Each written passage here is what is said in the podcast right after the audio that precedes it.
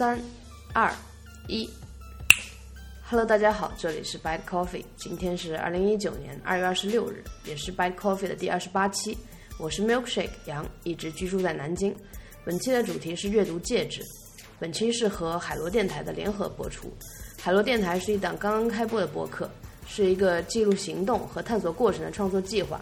也很高兴可以和我的好朋友一起聊共同感兴趣的话题。那么，下面请大家收听这一期的联合播出（括号一稿多投括回）。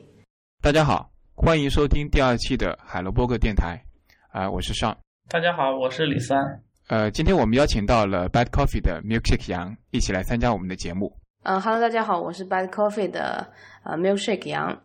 今天的话，那个我们邀请 Milkshake 过来一起想讨论一下关于呃读书介质的一个问题。之所以有这个话题的话，是呃前段时间我在看《好奇心日报》几篇文章的时候。有谈到说，呃，纸质书和电子书的这样一个发展情况。我看到那篇文章说到说，呃，从一零年开始的时候，电子书其实在迅速的崛起。当时的话，我看到业界说，可能在一五年的时候，电子书可能会到一个呃销量的顶峰，并且有可能逐渐去替代纸质书。但是，呃，实际情况是，到了一五年左右，电子书的销量反而出现了下滑啊，最终。反而在一五年之后，纸质书的销量反而慢慢回暖了，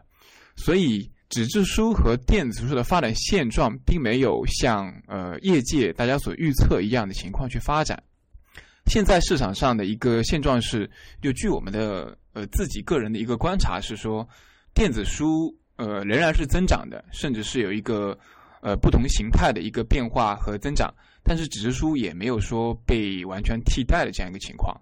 那个我不知道两位对于这个情况，呃，有没有自己的一些感受和看法？就是我发现，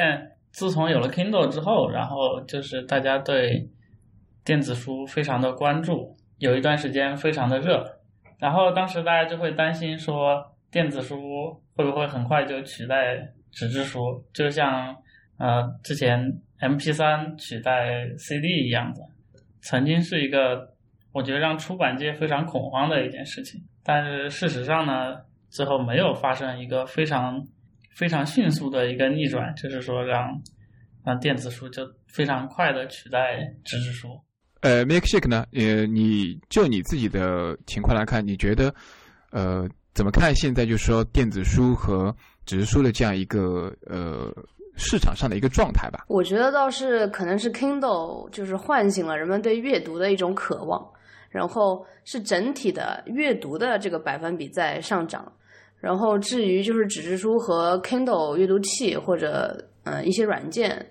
就是倒是一些载体，然后它可能会很好的支撑每一个呃特定呃书的这个一个形式，但是就是我我我觉得从我观察，我只能看上观察我周围的人嘛，我觉得我周围的人就是阅读的数量。嗯，应该算是在增增长的，但是也有可能，你知道，每个人是活在那个一个 bubble 里面的，然后他对他只只他只觉得他周围的那些存在是就是真实存在的，对于偏远一点的就不太了解，但是整整体我感觉是这样的。然后对电子书这个它的售价，我倒是有一个很很明显的体验，就是最早年。呃，从 Kindle Kindle 有一款叫 Keyboard，那个时候我就有了一个 Kindle，然后其实也好好多年了。然后那个时候是亚马逊，就中中国亚马逊还没有还没有这个阅读器卖，然后也没有电子书卖，然后不知道哪一年我忘记了，然后开始卖电子书是一点九九人民币呀，零点九九人民币这种价格，最多最多就六七块钱。这样也是六点九九、七点九九，然后到也就是去年吧，去年春天应该是就是村上春树的那一本《刺杀骑士团长》，他的电子书和纸质书是同步发售的，然后电子书的价格我忘记了多少，好像是六十几还是七十几啊？五十九点九九，对我我记下来是《刺杀骑士团长》五十九点九九，是我三月二号，二零一八年三月二号买的。哇，这么贵？对，这个价格已经就直逼纸质书。而且就是六十元人民币，这个都两杯咖啡了，对吧？就这个售价是很明显的一个增长，对。这是我的一些体验。我的观感跟你有点像，就是当然大家能感受到说，从那个一零年之后，就是电子书的迅速的呃崛起，然后有各种各样的电子书，不管说是 Kindle 也好啊，或者说是其他的一些电子书的 APP 也好，我一开始啊也有一点以为说，可能说纸质书是不是呃慢慢被被替代掉了，最后发现其实可能不是一个零和游戏，就就像你刚刚说的，可能它是一个。不同形态的去促进大家有不同渠道去阅读的这样一个，反而是一个补充的这样一个一个过程。一开始的话，可能电子书的话价格比较低，但后来的话，电子书慢慢找到一个平衡点，慢慢价格也起来之后，其实变成了两个不同的一个管道。我觉得其实是，嗯，我觉得算是一个呃互相都在一个往上发展的一个过程。那呃，为什么会有这样一个话题，或者说？呃，为什么想发起今天这这一次播客讨论呢？是我觉得现在就像那个信息爆炸这个这个点一样，读书大家有太多的选择了。除了你刚刚提到的说 Kindle 也好，或者说各种各样读书 APP 也好，或者说纸质书，那现在其实有很多种渠道、方式和形态，我们都可以来读书。那么在现代这种环境下，我们应该去选择什么样的介质去读书？或者说，我们选择什么样的一套我们每个人自己的读书体系？其实我我对这方面还还蛮感兴趣的，所以想拿出来讨论一下这个话题。或者说，我们三个人应该都是比较喜欢阅读的，所以就更喜欢来讨论一下这个话题。是说到这点的话，我想起来前段时间我也跟一个朋友在讨论，就是关于电子书和纸质书的一个呃互相的优缺点。呃，我觉得可以先，我们可以先讲一讲，因为我们是从那个纸质书引出来的嘛，纸质书逐渐被电子书替代。就你们觉得纸质书的优点或者缺点有分别有什么？就是你们各自自己的看法。就是我觉得纸质书，首先它是一个传统的媒介嘛，然后是有一个非常强的一个物理的属性，就是说这本书，然后它就放在那里，然后你可以去碰它，你可以去把它拿起来，是一种非常。就是我们与生俱来的有一种这个能力在里面。你在使用它的时候，就是除了你你会你会认字以外，这个书是一个非常自然的一个事情。所以说，它跟那个电子书，然后有一个比较大比较大的好处，就是说它其实是对于人来说，它有一个比较强的一个触感，然后也会有一个比较。比较强的这个实体性在这里，然后呢，也是大家就是不需要学习去使用就可以读书的一个这样一个优点。对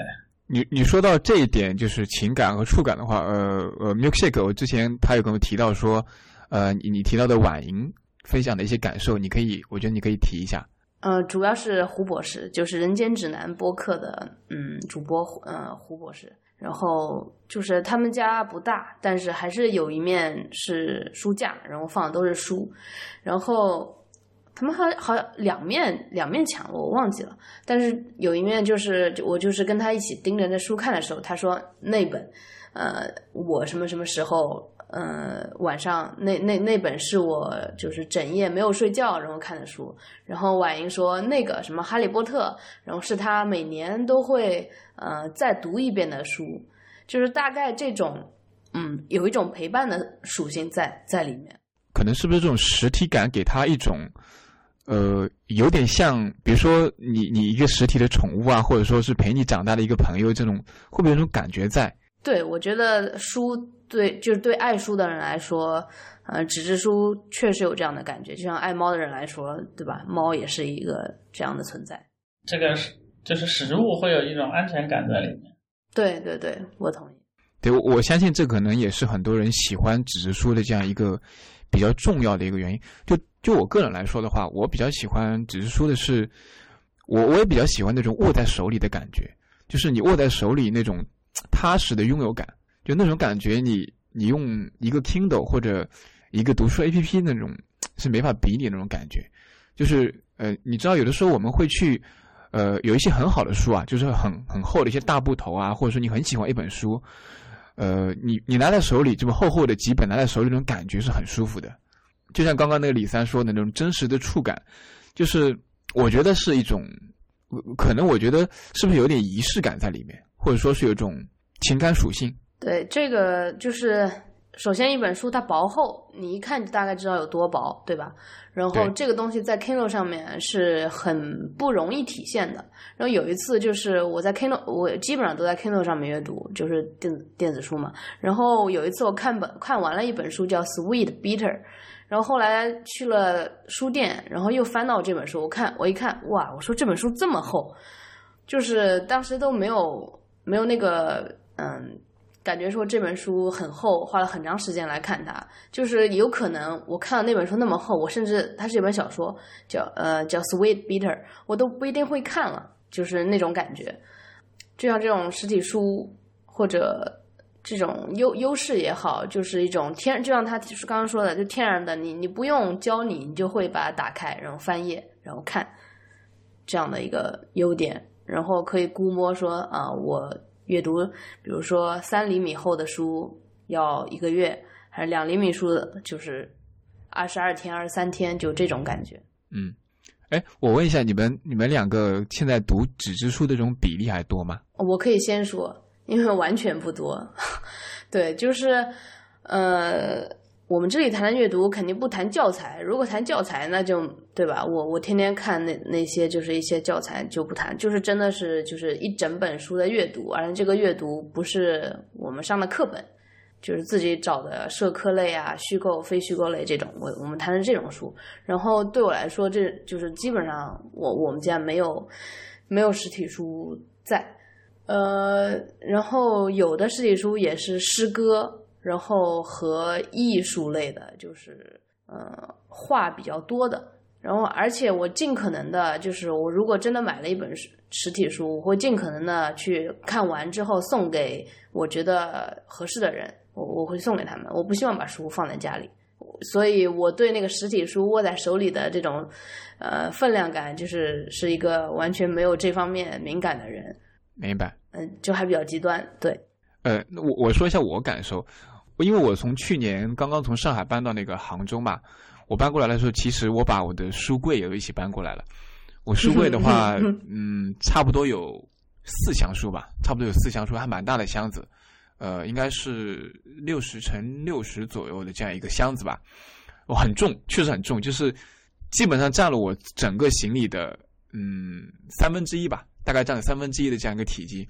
携带很不方便，但是我还是搬过来了。我还蛮蛮喜欢把这个书柜带过来这种感觉。虽然我现在包括我的那个书桌上也有一个小书柜，然后堆了很多书。嗯、虽然就 你会发现买书的时候是很快，但看的时候速度很慢。但我还是挺喜欢这种，就是拥有这种书，然后把书堆在书架上那种感觉。很多书其实我的实体书很多书啊，我都有电子版，就甚至我。我买了我的纸质书，我也买了电子版。我可能读的时候用电子版读，但是我还是想买一本纸质版。你这个囤积癖啊，来极简主义了解一下。是是有一点点囤积癖，你是想要收藏还是？嗯，我开玩笑，我开玩笑的。也不是收藏，就是呃，很多时候吧，一开始就是，如果是一本特别好的书，我其实是希望就既有电子版又有实体版，我希望各种渠道都接触到它。啊。就以前可能不是，以前可能电子书比较少的时候，我会买纸质书首先买嘛。但现在哪怕已经有电子书了，呃，我可能会先买电子书，然后呢，我觉得看了很好之后，我还是会买一本纸质书。我举个例子，最近我在看一部番剧，叫《强风吹拂》，是那个日本的一部那个小说改编的一部动画。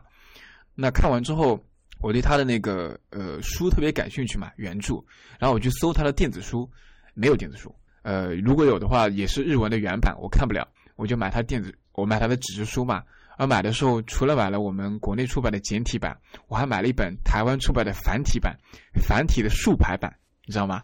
前段时间我在公司的时候，我我平常的话以前会用电子书去阅读嘛，但是因为我我最近看那个，我特别喜欢看那本书嘛，所以我都捧着那本那个竖排版的那个繁体中文版在那边看，就是排队的时候看啊，吃饭的时候看。我还蛮喜欢这种状态的。你是说什么状态？竖排版的状态？呃，就捧着书看的那种状态。对，捧着书看的那种状态。哦，是的，就是捧着书，然后可以一边吃饭或者一边喝咖啡这种嘛。对，在伦敦地铁里面看书的人很多，因为伦敦地铁里面没有手机信号，对，还挺好玩的。然后，而且外国的书它有的瓶装版特别特别轻，它那个纸就是很轻的一种纸，但是国内我看好像都是正常的纸，其实挺重的。然后还有一个就是，就跟小时候，比如说，嗯，在餐餐桌上做试卷，你不会感看感觉就是以前那个试卷上面会有油斑吗？就是你在餐桌上做做着你的试卷，然后突然拿来一滴油就滴在你的餐餐这个这个试卷上，然后书上也会的，就是吃饭的时候啊，我我很害怕，就是一些油渍会沾到书上。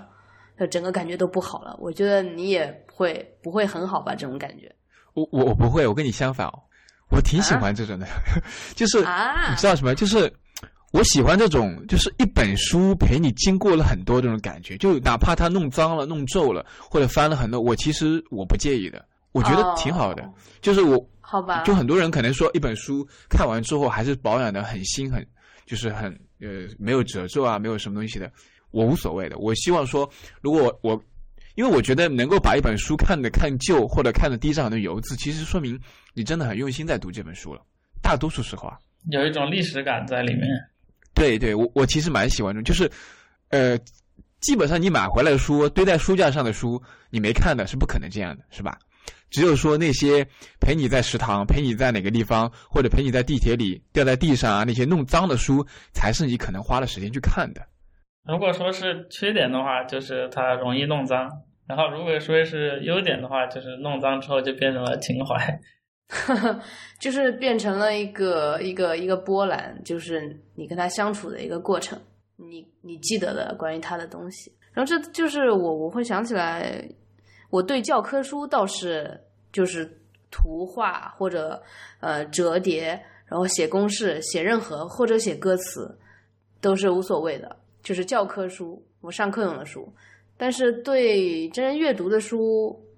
也也会拿笔来杠，但是后后来都是用 Kindle 嘛，所以就这种感觉就很。其实我对纸质书后来认真阅读的这个次数也不多，对，是这样子。呃，你你知道我这种感觉是怎么形成的，或者怎么养成的？其实是因为小时候。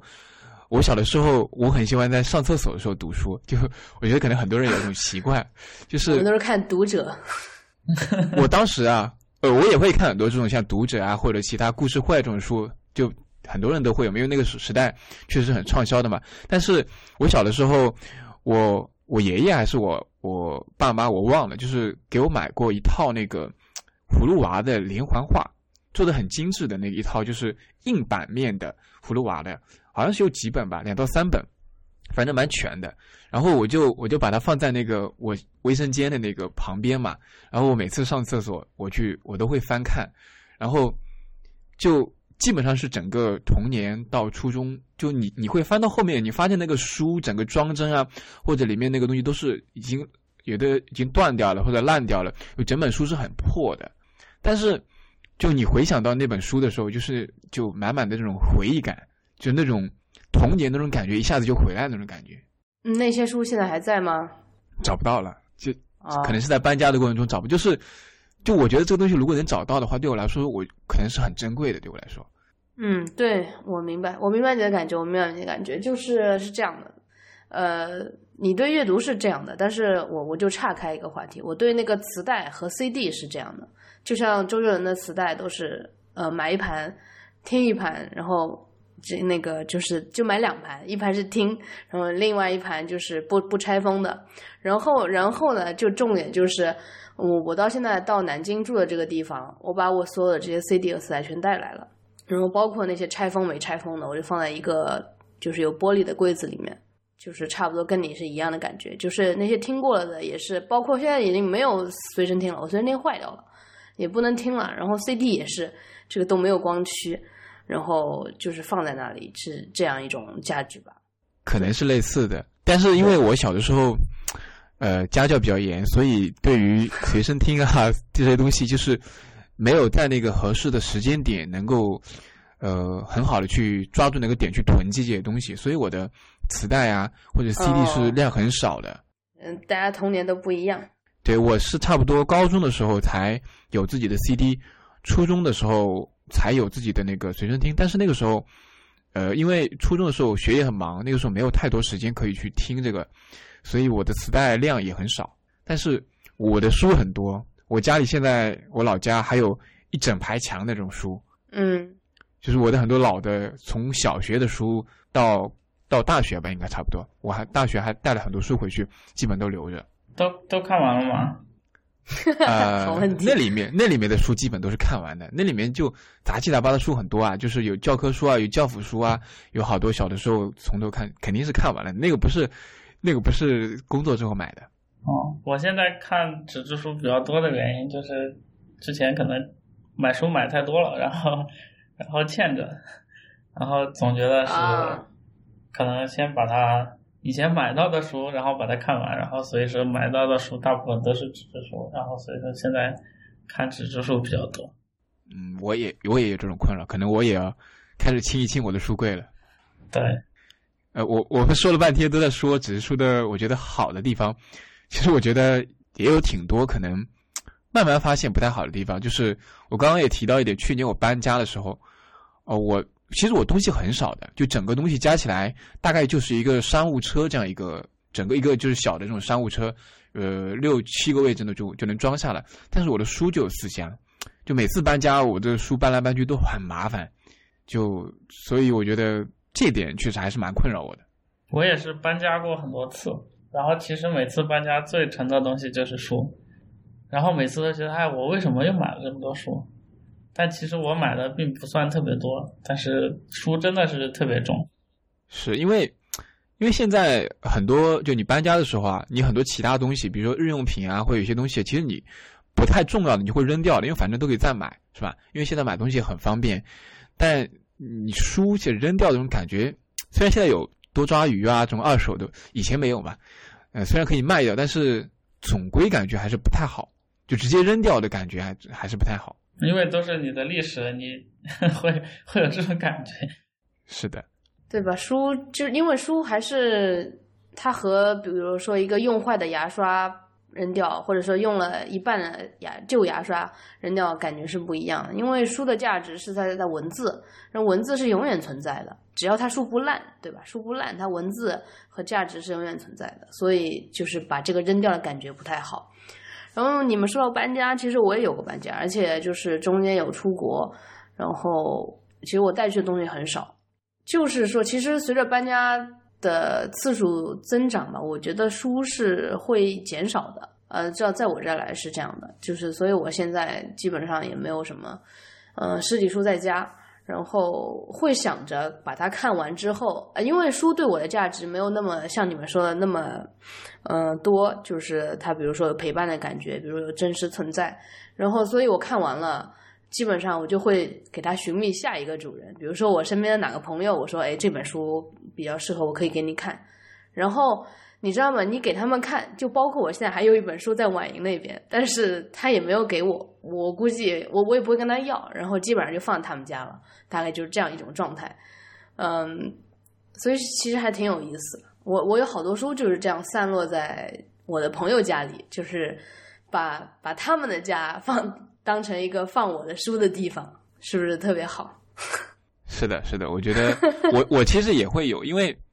经常也会有一些朋友跟我借书啊什么的，就是嗯，基本上你借出去的书很多都是回不来的。哎，你借给我一本书，哎，就是那个呃，对，回来了，《长乐路》。对对对，我放了好久，我看了，那个是一个繁体的书，对吧？是，就是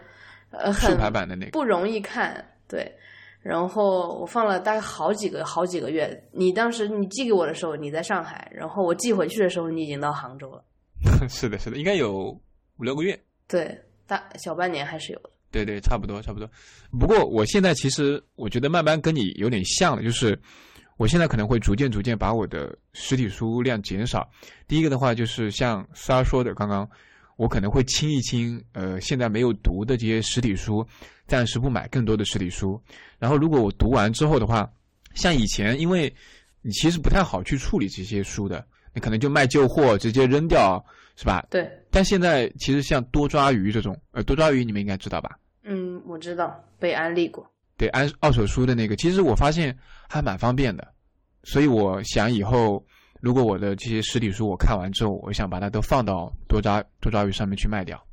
对，那个是挺好的，而且我看了一个视频，是他们就怎么处理那些二手书的。他拿到了，其实不是一个旧旧的、脏脏的二手书，是一个塑封的二手书，这种感觉还挺好。我买过的，他们他们对于二手书的处理还很不错，就是一本可能还蛮旧的或者发黄的书，到他们那边处理完之后，会变新很多。嗯，对，所以我觉得还蛮好的，就是那种感觉，就是有一种你把这本书一本一本传给别人的感觉。他他是会怎么处理这个书？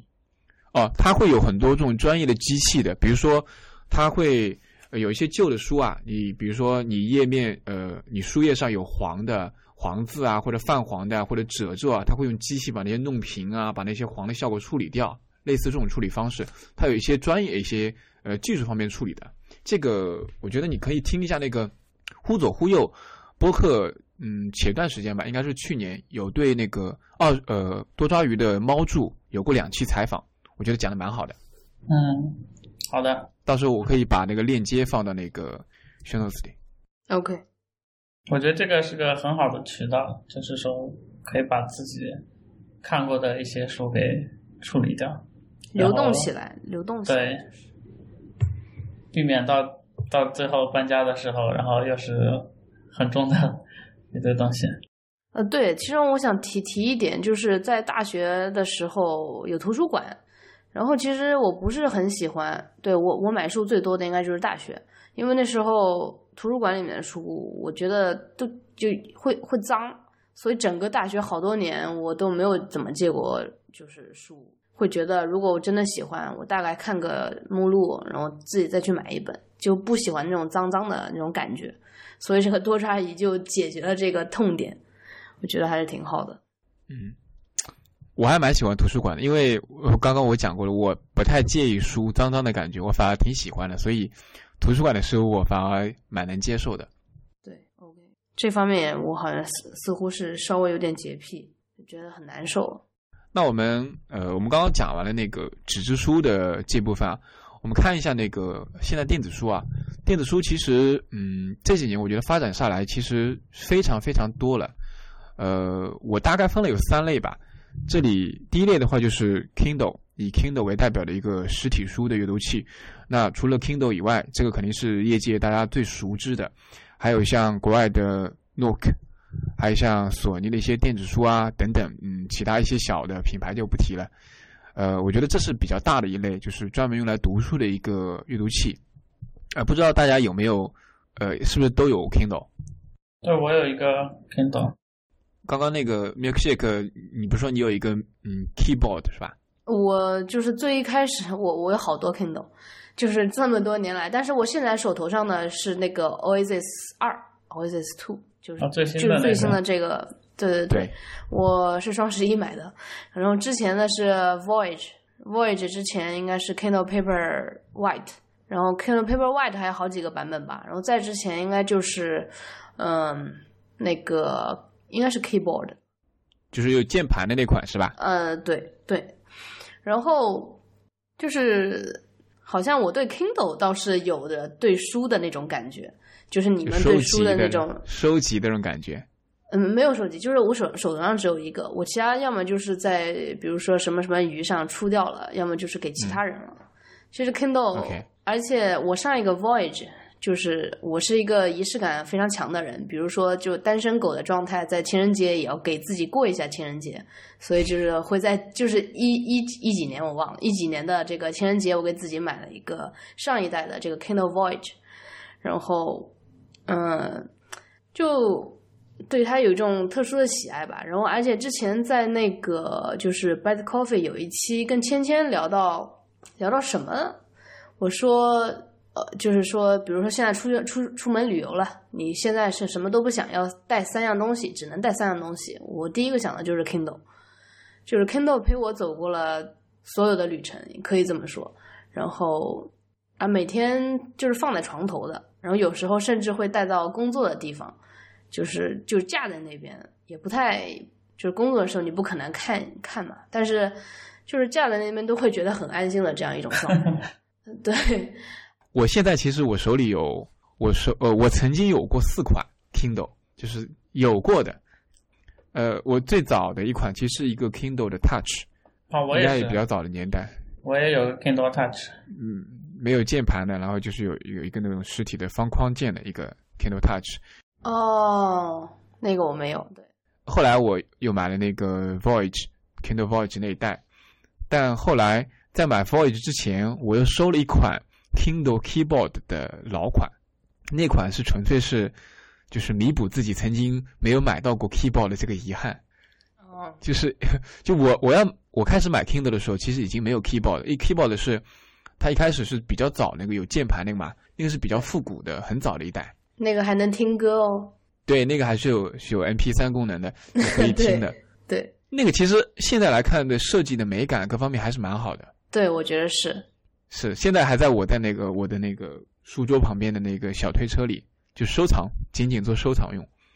然后我的第三款那个 Voyage 的话，我是二手出掉的。我当时，嗯，我当时是因为，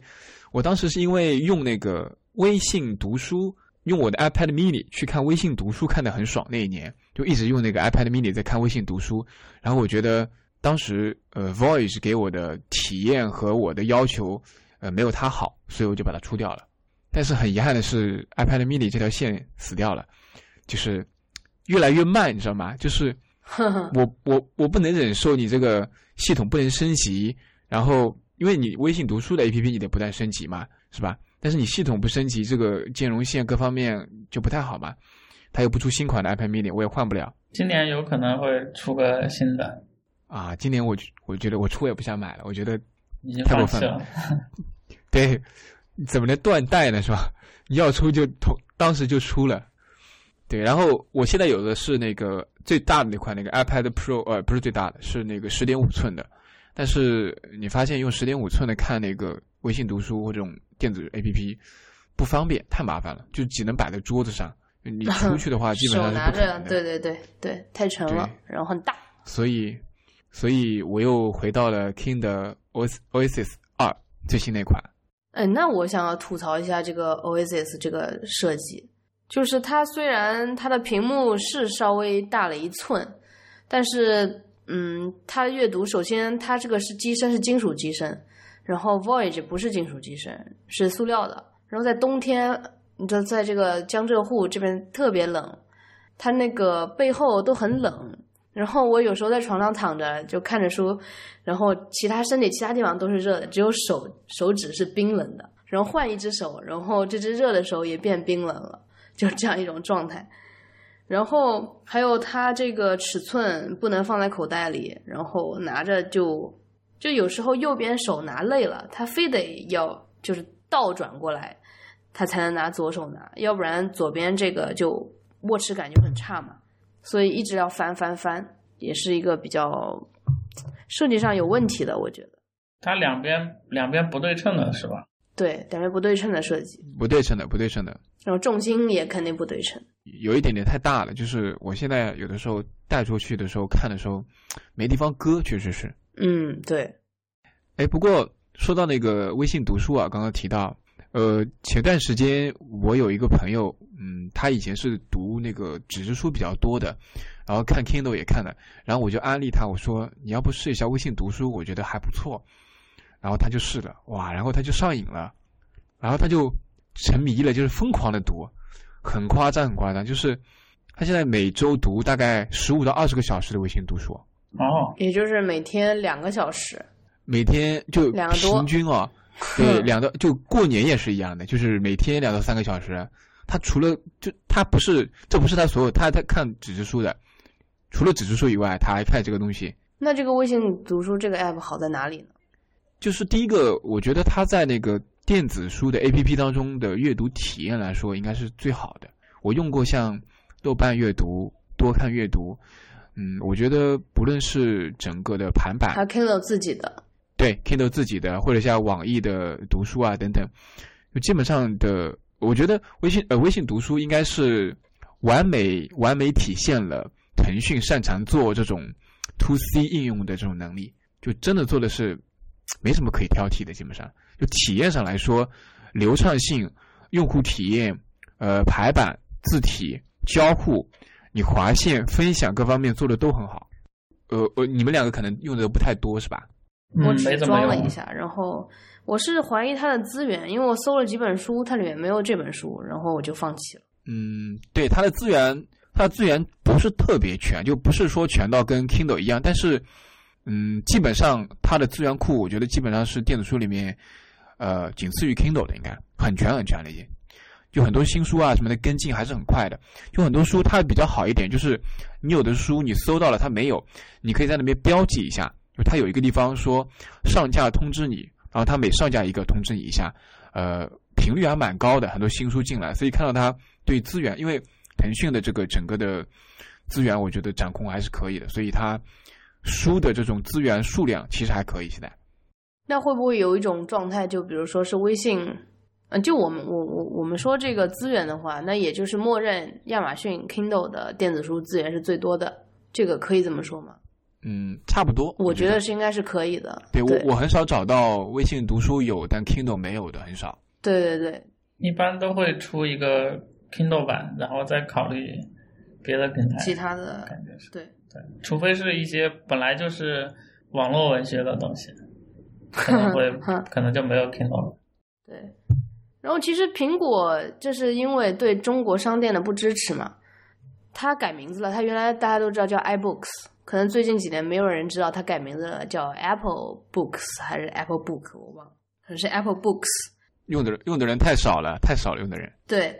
但是我觉得它对 EPUB 的支持特别好，然后特别特别精美，然后排版特别好。然后我是怎么知道的？因为我用 Ulysses 就是在写一个比较长的文章，嗯，然后我把它导出成 EPUB，就是有目录，然后有封面这样一个完整的，就我自己写的一个一个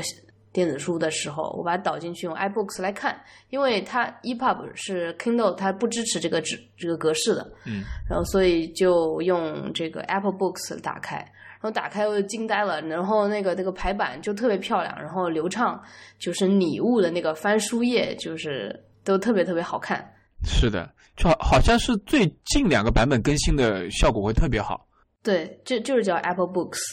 就觉得挺可惜的，就因为有一阵它不是还就是在中国商商店是支持购买的嘛，后来就和电影一起被阉割掉了。应该有三四年了吧？嗯，对，很多年了。对，应该很早就没有了。对对，就没有之后，基本上这个就我觉得就基本就废掉了，就是没有来源，这个就很尴尬。对对对对，所以我现在就是用这个来测试我自己就是写的东西，然后或者分享给比如说我爸妈他们看，就直接给他们一个 EPUB 让他们去看，这样也不错。我我我再提一个，刚刚我提到微信读书有两个点，我觉得蛮好的点，就是一个点是呃呃，我不知道你们没看过，可能微信读书，它现在推出一个叫无限读书卡，就是呃，因为微信最强，微信读书最强的地方，它有社交链，就是它它推荐的是什我？看到这个，你把呃，你去抽一张卡，这张卡是一个时长卡，三天、五天、七天，就这个时间内你可以读所有书，就它平台上所有书，就有点像那个 Kindle Unlimited 一样的感觉。就它通过这个时间，你抽到这个时间之后，你就在这个时间内，你可以无限期的去读这个所有的书，听书都可以。然后你就会看到很多人会把这个东西分享到朋友圈啊，分享到群里啊。然后只要五个人一次，一周，一周组团，他就每周抽一次。经常比如说抽到三天，抽到五天，基本上我现在用这个抽了之后，我基本上不用花任何钱，就一直在看，就你可以看所有书。啊，他就是做一个、哦做一个推广的活动。对，其实是在获新用获客嘛。他其实相当于说给了你一部分的优惠，让你帮他去获客。嗯，对微信这个优势非常的强，就是利用这个社交的属性。对这一点，我觉得是它非常好的一种推广策略。这种策略一出来，就是基本上我觉得用户量上要打过它豆瓣呀、多看啊、网易啊，几乎不可能。我觉得太可怕了。这个我感觉就跟瑞幸咖啡一样，他非要把这个一个就刚开始他把邮就是怎么说运费嗯这个限制是设成三十五块钱吧，就是你一个人你怎么买一杯都达不了那个数目，你非得两杯，对他才给你免运费。然后然后现在就更夸张，现在是五十五，三四杯，就是非要大家一起，对对对，才能免这个运费。嗯，不不过我觉得这是策略和增，就是用户增长这方面的呃呃手段，对吧？可以嗯这么说。对这这方面中国公司都非常厉害。嗯对对对，这这个是这个是我刚刚谈的第一点啊，就是它的一种嗯推广策略上来说，确实做得好，就是你不得不服，就这种推广策略确实厉害，就是它的用户量 确实是就是不可阻止的在增长，这第一个点。第二个点，我觉得我最近在看那个不是最新的电影嘛，《流浪地球》嘛，啊，《流浪地球》不是那个刘慈欣有那个原著小说的嘛，对，然后我在微信的读书上就看嘛，然后你就发现，呃，因为大家就微信朋友圈里面很多人，大家都会去看这个电影嘛，然后很多人也去找原著看，你就会发现，呃，你有的时候会被你的朋友圈里面的人去影响，比如说他最近在看什么书，你其实是看得到的。就他会在你的那个微信读书里面有一些地方，有说最近你有几个几个朋友在什么什么书啊，最近有几个朋友看了什么书，就一定程度上，它是一种社区化的阅读，有点像，就它形成了一个小的一个朋友的圈子，大家在读一本书的感觉，明白吗？但是你知道其他人阅读的这个进度吗？还是怎么样？呃，更妙的地方在这里，在微信读书里面，你去摘文字或者写评语的时候，你可以发布到想法，想法有点像微信读书的微信里面的朋友圈一样，它是一个时间流 feed 流，这个 feed 流里面，它是公开给所有人的，你的朋友和呃，如果如果不是你的朋友。他是在你的书里面，你如果想看的时候，你可以看到别人的点评。如果是你的朋友，他会在你的这个想法的 feed 流里面。所以呢，会存在一个，比如说我们朋友圈里面有三个人在同时看这本书，当某个人在某个地方他评了一段，哎，我看到的时候，我我会翻一下那个 feed 流嘛，因为其实真正写评语的人并不多的，你会在下面跟他去讨论，然后另一个人也在看的时候也进行讨论，我们三个人都是朋友，你知道吗？这种 OK，对对对，这个这种形成的小范围的，大家共同，其实大家没有没有约定好去看一本书啊，但是恰好这个时候大家看了，哎，然后我刷到那个 feed 流的时候，你对某一个事情有个看法，我也看到了，我在里面发表，大家就自发的发起了一辆一场讨论，我就觉得很好这。是一个天天然的读书会的一个行为，对，这而且就是书是你们都看的，然后朋友也是你认识的，差不多这种感觉。是的，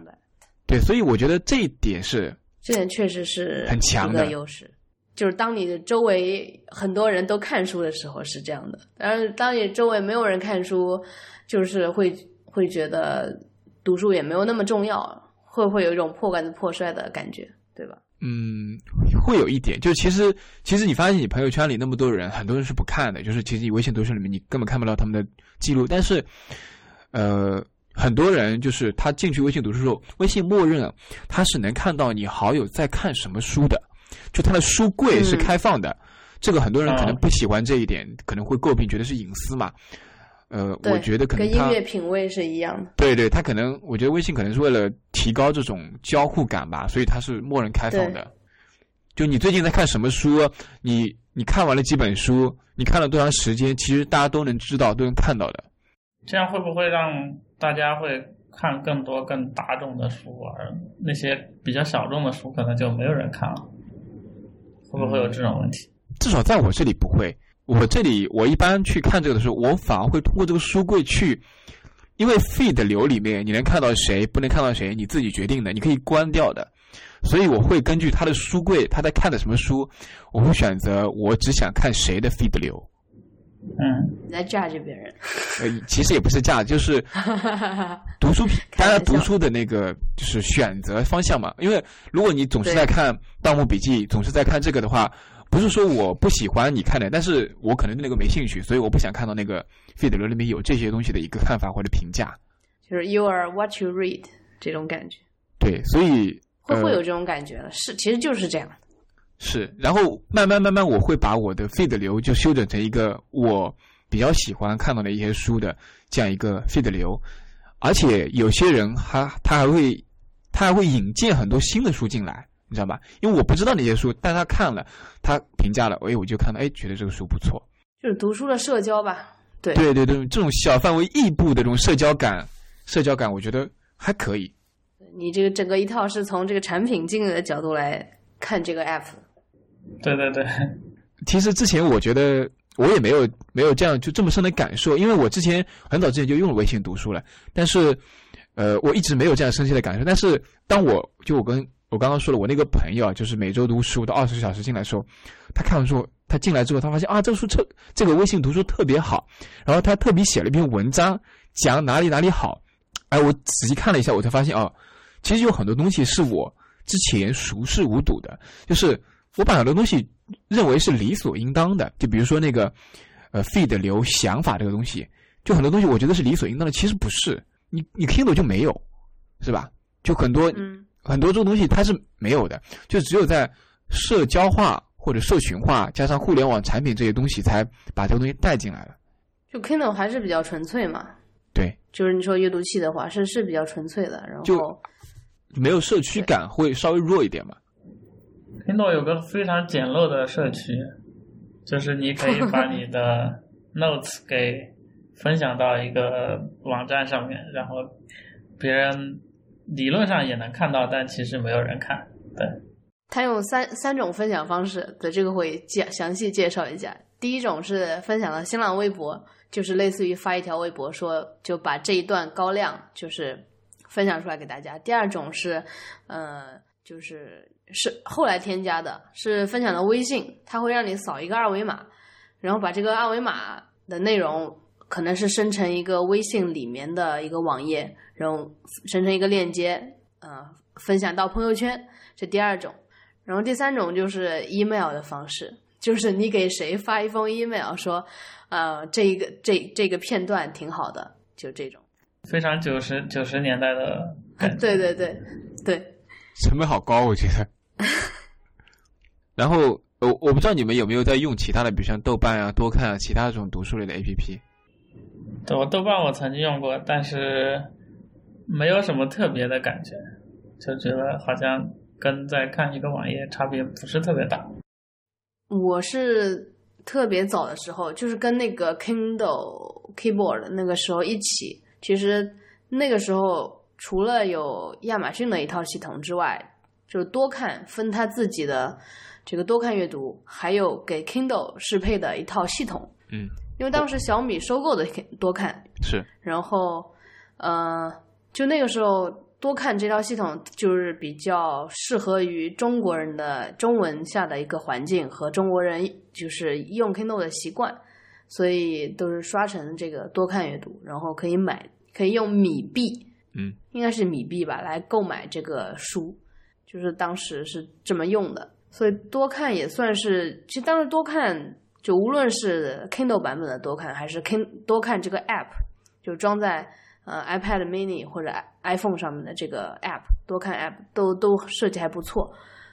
嗯，但是我我不知道现在多看它就发是发展的怎么样，还是说小米有没有在重视这一个这一块产品？我觉得好像是没有的。你看他那个总裁，他那个总裁原来那个人的新浪微博叫阿气猫。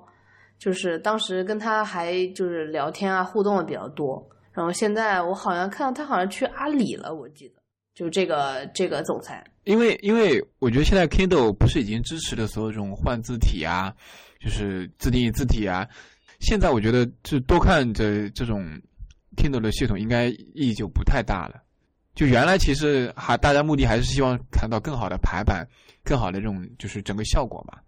对，当时当时的风气就像 iPhone 也是要越狱的，iPhone 越狱来装字体啊，或者装一些插件。其实那个时候的风气就更 DIY 一点，然后现在就更加就很少人去越狱了，对不对？就是我说 iPhone，然后像我 Kindle 也没有越狱，就是原生用的挺好的，觉得就那些大厂他可能也知道一些越狱插件，他用户为什么要越狱，然后他把这些需求已经都做到改善了。就而且到一个饱和的比较饱和的状态，这个时候好像就没有这些必要了，也就是没有什么改进的空间了，或者这么说吧。是的，哎，我我觉得我一直不能忍的就是那个 Kindle 那个 APP 啊，用的我觉得用的好差，做的。它最近其实更新还挺大的，而且它有个特别大的更新，是我之前是之前在那个 iBooks，就是 Apple Books，它是可以卷的，就是一直无限的往上滑，这这样啊一种。啊啊，滚就卷轴式的阅读是吧？对对对，然后 Kindle 也是在去年支持，就是 Kindle App 在去年支持了这个功能。嗯，对我我我当时还发了一条微博，因为这个这个功能就还挺好的，为什么呢？就是说它会完全你你会像阅读一篇文章一样来阅读这个书，或者阅读一个长文一样来阅读一本书，就是没有了这个页的概念。电子书不就应该是没有页的概念嘛，对吧？就这种属性会强一点。明白了。哎，你讲到这个 A P P，我给你们推荐一个呃 Readmo，不知道你有没有听过，是一个电子书的平台加 A P P，是台湾的应该是最大的电子书平台之一。啊，你给我推荐过对。对这个 Readmo，我看到推特上有很多人很喜欢，就是他一开始的阅读模式里面，默认好像有一个卷轴式阅读，我觉得他体验这方面做得很好。对这个我试了下试，就是下了用过。然后它除了，因为它是主要是台它是台湾的书对嘛，，台版的。它有竖排的台那个繁体字，它也会它你如果你选择也可以选那个横排的简体，它有这个选项。是我觉得这一点做的还不错。我以为就是只能竖着看。我用它的一个比较就是比较重要的一个点是，呃，它其实有很多书在国内是不能出版的。全吧，对，呃，比如说我之前给你推荐的《长乐路》，长乐路，对，它是那个台版先出版嘛，台版那本是没有删减的，就是完整的一本版本。但是在国内长乐路也出版了嘛，出版的晚一点，晚了一两年吧，但是有删减。我当时就是在 Readmo 上面直接读的电子书，所以它比较好的一点就是它其实可以读比较多的港版和台版的一些嗯繁体中文的一些书，而有些书其实在国内是呃不能出版的，电子书也不行。或者说就比如说村上春树，他有不同的人来翻译的，对吧？对对对，这个就是你可以看繁体的赖明书的版本，而对且对对，而且台湾会，特别是对于日本日本的很多小说啊或者一些书啊，翻译的速度会很快，就它会比大陆快很多。这个是可能是跟以前那个日本文化比较近的关系，所以他们比较关注日本那边的，就是书籍啊、出版等等方面，所以有很多很多嗯日本的小说啊什么的，我我会优先都去看台版。嗯。对，这是它的一个优点。最近在那个就是就迟迟早更新，他们那个播客推荐了一本叫《世界大笨蛋反叛手册》，然后这个就是只有台版没有呃这个简体版本的一本书。原是本来就是是国外的书吗？还是啊、那是一个日本对日本的书？哎，你你们觉得那个刚刚我们谈到像 Kindle 这种实体阅读器跟读书类的 APP，你们觉得主要区别在哪里呢？因为我其实两个都有，而且呃 Kindle 你们也都有嘛？你们觉得主要的差别在哪里？我觉得这个差别肯定就在屏幕呀，就是我很少用手机拿着手机来看那个电子书，有的话也是搜一些东西。就是如果说我想起来哪一本书里有哪一句话、哪一个例子是我想找的，我会拿那个 Kindle app 来搜它，先把书下载下来，然后搜它。但是我真的正正儿八经去看的时候，都是用这个阅读器来看。我觉得它对眼睛的保护，就是是我比较注注重的一点。嗯，所以这个屏幕的差别。然后还有就是不被打扰嘛，就是你微信阅读或者是你拿其他的，你来一个通知，就很容易使这个注意力分散。就是包括有一次我和 Sean 在，我给你发一条 iMessage，然后你回我说，嗯、你说就刚刚很很巧，你一个番茄钟结束了，然后这个间隙你收到了这条短信，就是我假设就是你在那个番茄钟时间里面，你是把这些信息都屏蔽掉的，是不是这样？对，呃，番茄钟的时候嗯就包会把手手机扣起来。啊啊哦，OK。哦，然后对啊，然后读书的时候你也会设这样的一个番茄钟吗？很少读书的时候我，嗯因为对吧我我那个番茄钟其实是针对手机的番茄钟。嗯，呃，因为我用的番茄钟是那个 Forest 嘛，就那个就种树树的对，种树那个，就是你嗯种一棵树，然后不能看手机，就只能在那个用电脑工作嘛。我是其实是为了防止你不断看手机的，所以你这时候用用手机去读书也不方便。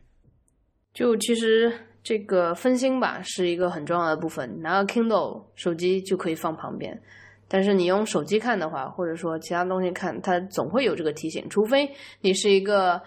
就把这方面管理的特别好的人，把提醒啊都设置成一个理想的状态，就是打扰不到你，这个就没有什么话说。我对我觉得很难主要区别是这样，挺难的，对对对，挺难的。是是，这是用手机，你只要只要手机在手里面，然后就 有可能就会，比如说你看书看着看着就看到其他地方去了。对的，对，是的，或者是搜一些东西，就是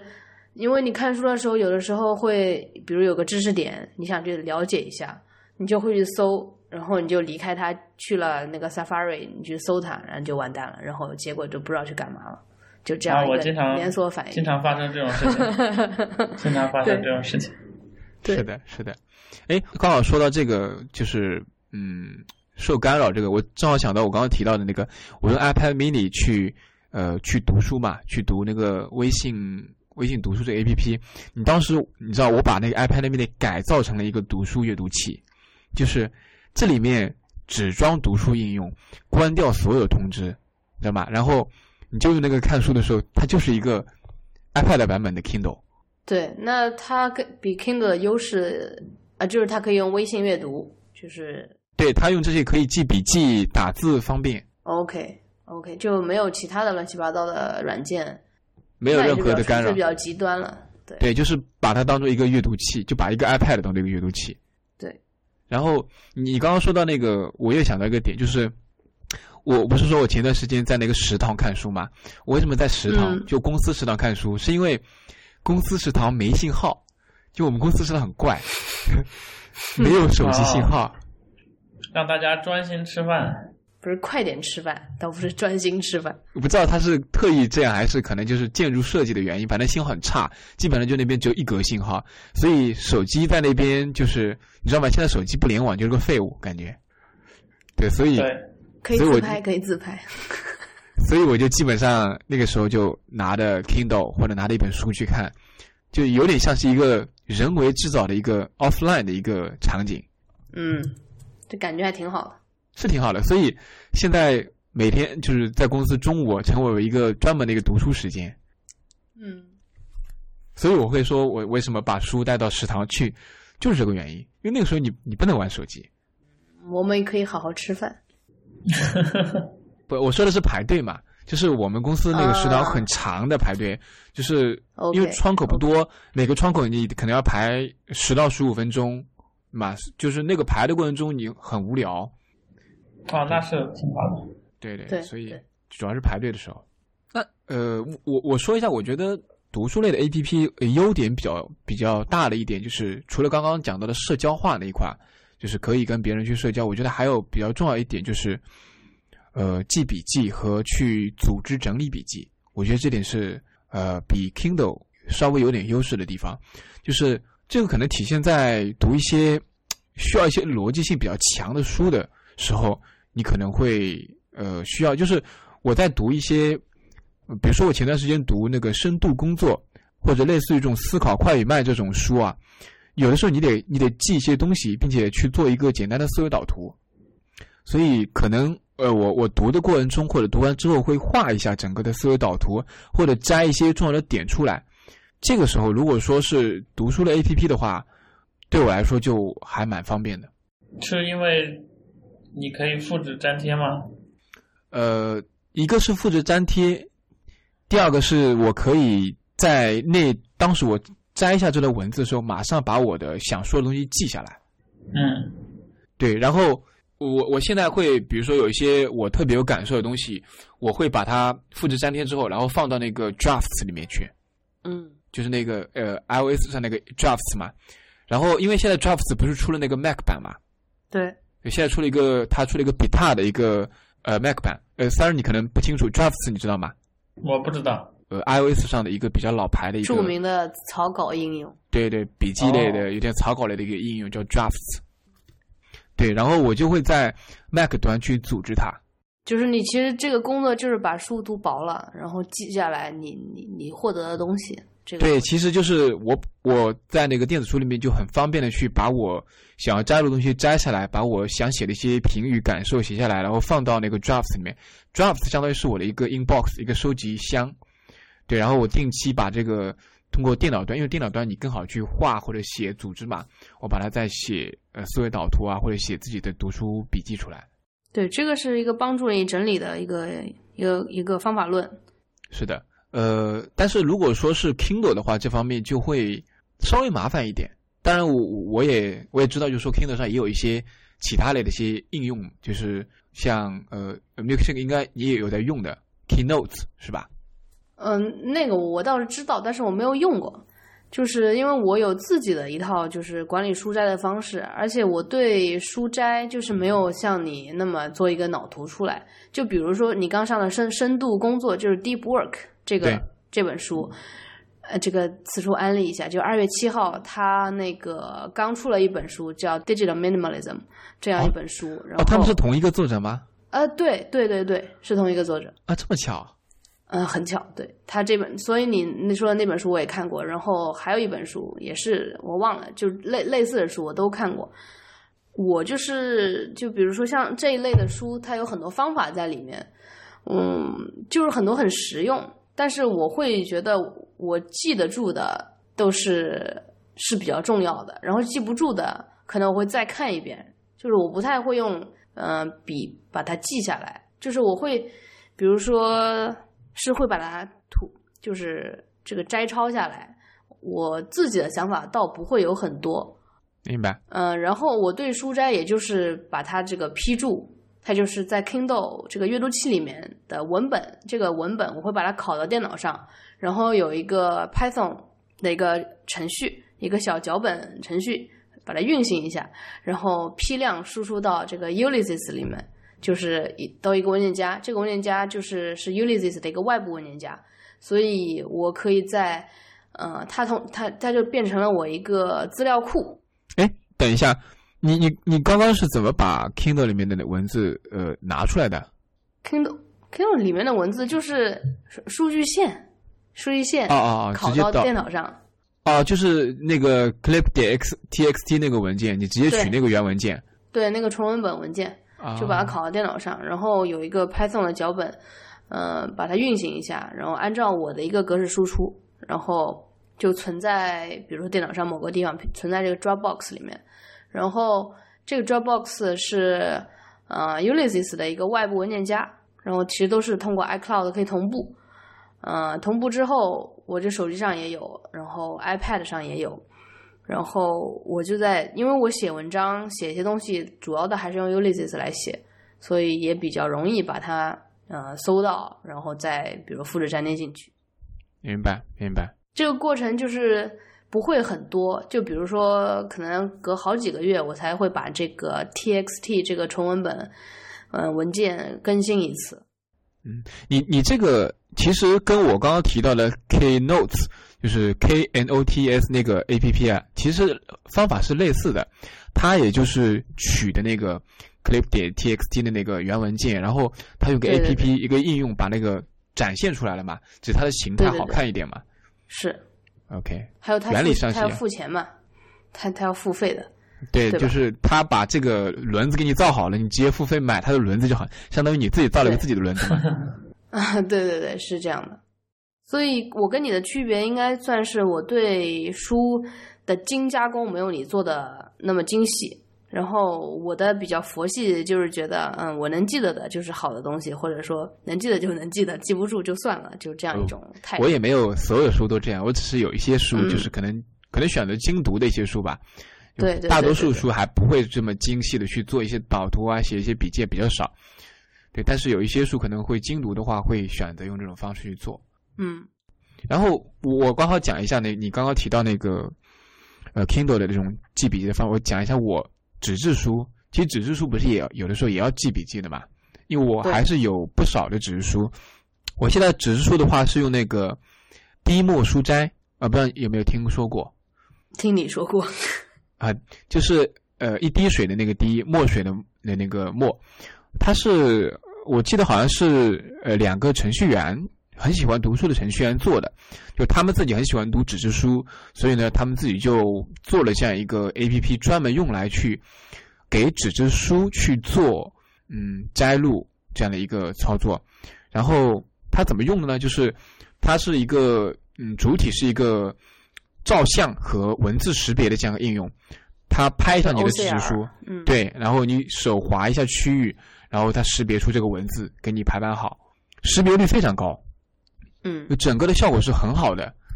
然后你识别完之后，它它呃一本书一本书的给你归纳好，它可以识别出就是你这本书呃就根据扫描后面你那个图书的那个呃那那个 s 呃那个那个那个码，就是那个不是有个条码的嘛，一本书后面都有。它扫描那个，嗯它就可以识别出你这个书的一个书名啊，什么等等，封面啊，把你放上去。然后你放在这里面的话，你把所有的笔记都存在那一本书里面，然后还可以，它有很多种分享的方式，有不同的这种分享那种呃很好看的这种图形啊，你分分享到、呃、网上啊、推上啊、微信朋友圈什么都可以。我觉得嗯还挺好的那个 A P P，只是唯一我觉得缺陷的是没有 Mac 版，只有只有 A P P，哦，只有手机版。对，只有手机版。你要你想要 Mac 版，其实也是想要它的这个酷的一个东西。对，我要 Mac 版，其实就是想像你刚刚那个一样的效果，就想把它整理出来嘛，我想把它作为我的资料吧。对，但是它没有，他可能更多的还是记下来，然后分享出去这两个作用吧。对，我感觉但这种一种有一种割。裂感。呃，我倒是觉得这会蛮分心的，就是它会让你跟书或者让你和这个阅正在阅读的这个东西，就是需要打开另外一个东西，甚至你要拿起手机，对吧？这样一个动作。嗯是有一点，就是就像你刚刚说的，你书和你记笔记两个东西，它是两种形态，对吧？你拿了一本书再看看看，然后你拿了一个 demo 这个东西，诶，你一拍，然后你存下来了，然后你分享，分享了半天，你可能分享到 Twitter 上，然后你就去刷 Twitter 了，对，有可能 是吧就很可能。很可能被带走的，就或者你分享到朋友圈，诶，分享到朋友圈，一看朋友圈有人发的东西，你就被 拉到朋友圈了，你的阅读就被打断了。是的，对，就这点确实是不好的地方。对，但如果你不想着那么多分享，你只想着记下来，倒还可以，就是迅速的拍了，然后存下来、记下来，然后组织成一个文字放在那边，这方面它我觉得效率还蛮高的。OK，我觉得还是直接画在书上比较直接。对对对，这个就是纸质书的优点，就直接画在上面，这个也分享不出去，除非是拍照片。对，直接直接画在书上是最硬核的嘛，最硬核的。对对对对，这个是纸质书的优点。我觉得讲完这两个，我有一个话题还蛮想聊一下的，就是有声书。我觉得，嗯，最近两年其实有声书，我觉得还是有一个比较大的一个这样一个起来的一个势头啊。呃，国外的话，Audible 嘛，国内的话，其实像微信读书啊、喜马拉雅都在做。那个我不知道那个 music，你对 Audible 有了解吗？嗯，呃，算是有听，就是认真听过两本这个呃英文的书，因为现在 Audible 只有英文的，呃，不是哦，不是哦，有中文的有？，中文的。的资源，这这这倒真不了解。一七年末，好像是一七年末还是一八年初的时候，我当时它有一个有个中文的专区的，但书很少，《好像是《西游记》这这一类的，是不是？西游记》，然后像一些名著，什么了不起的盖茨比啊，然后什么就有一些书大部头吧，就是经典嘛，还有一些经典是有的。因为它这个呃 Audible 做的有声书，它倒是真的很怎么说，很生动。他是请了所谓的声音艺术家来表演这本书的，就像我听了一本是虚构类的小说，就是之前说的《Sweet Bitter》这本书，就是我看了小说，看了有电子版，看了纸质书，然后还听了就是这个 Audible，然后还有一本是非非虚构类的，嗯，是也是经管类的某一种，就是谈方法论的书。然后前者就小说类的那个人，真的是声情并茂的在念着这个书，就包括有时候声音会变得很性感，然后有的时候很悲伤，这种真的都能感受到，而且是比如说像我们这个语言不是特别，呃，就是百分之百能每个词都准确的呃 get 到这个意思的人，其实他对我对这个小说的阅读是一种加强。他的那个情绪，我能感受到当当前呃这个是哪一种氛围，好像有一种身临其境的感觉在。呃，然后对于非虚构类的那个书来说，也是就是有有些东西，比如说他在讲实验的一段。其实大概明白他是什么意思，他第一句话就告诉你结论了，你然后之后就是一个对实验的一个架构的叙述，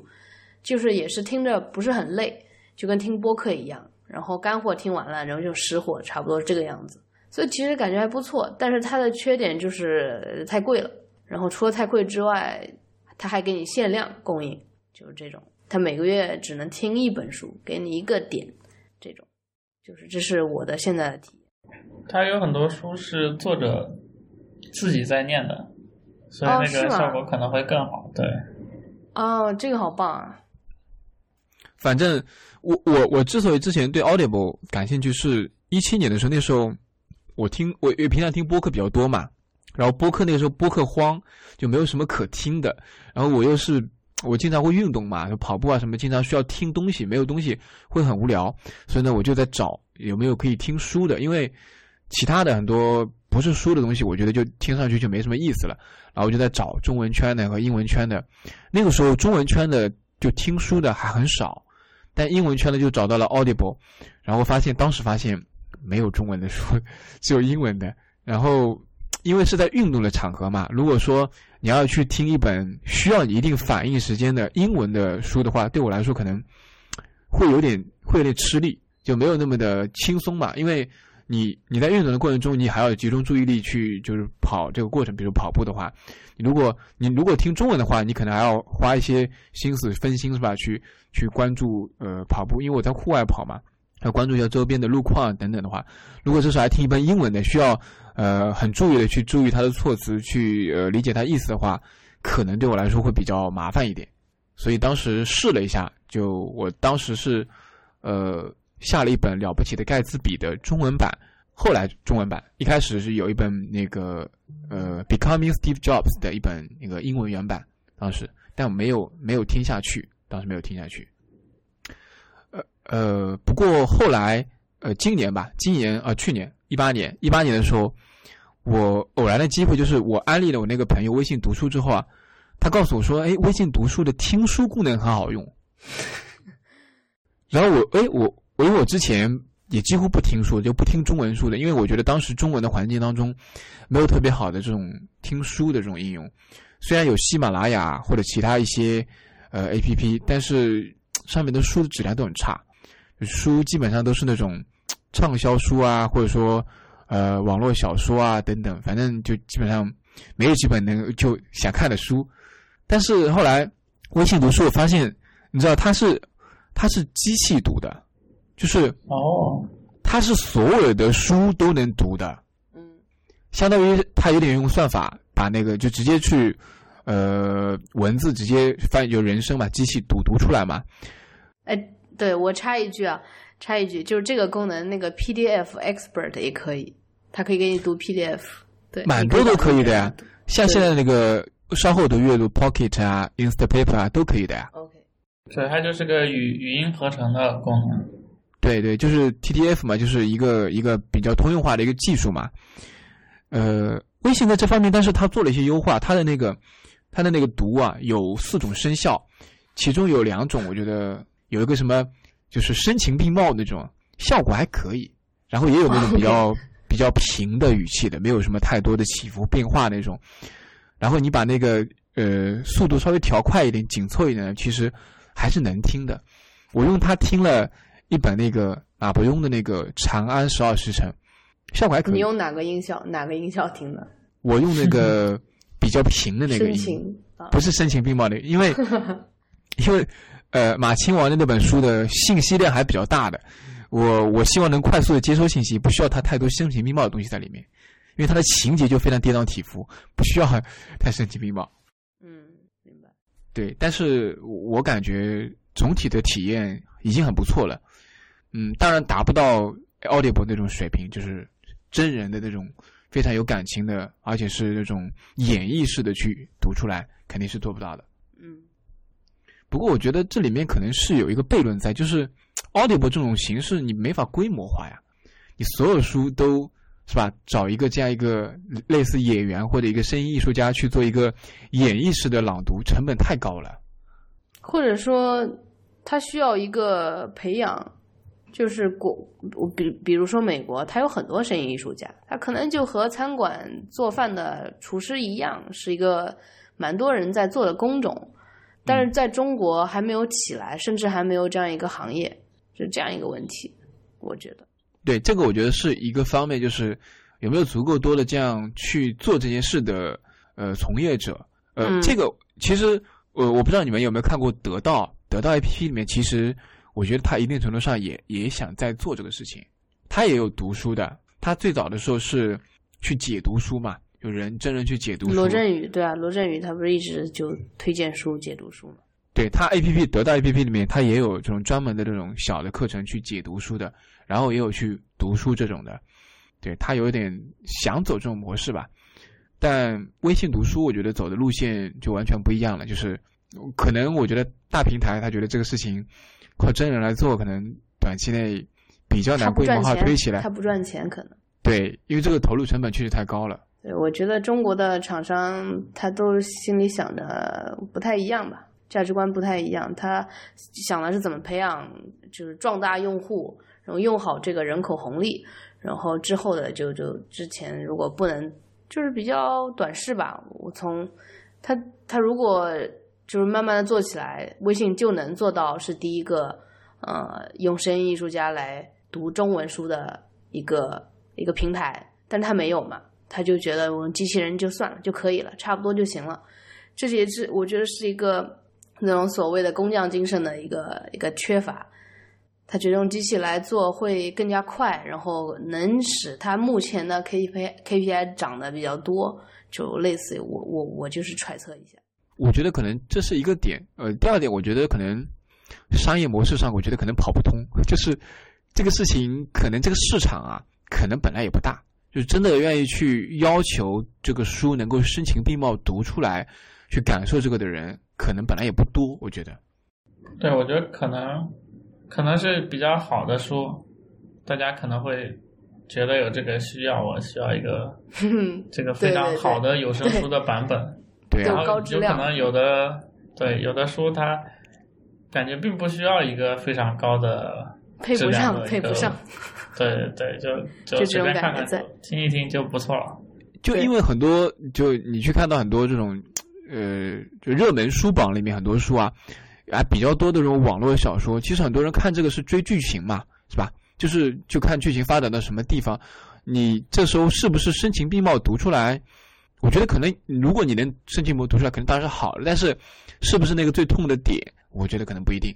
所以你说你你提供的这个东西，你要花多大代价去做这件事情？那最终有多少用户要这个东西，是吧？这个投入产出比可能太低的。对，所以只能期待一下这个 Audible。哎，都如果 Audible 能出中文的书，哎，不过是这样的，这样的，就是我又想到一个点，就是说，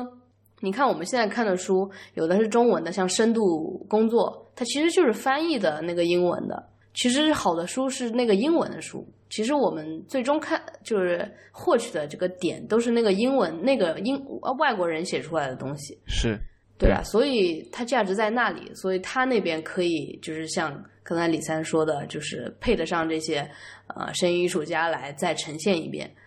然后中文的书，嗯，可能本土的好的都就不多，但是像什么沈从文之类的，就是这种以前的人，像鲁迅他们的书，我觉得还是呃有这个价值去让一些人读，然后让。比如说学生来听啊，我觉得以后的学生都可以听书啊，初中的学生都可以听听背影，听那个匆匆，就是这样一种形式，倒是可以。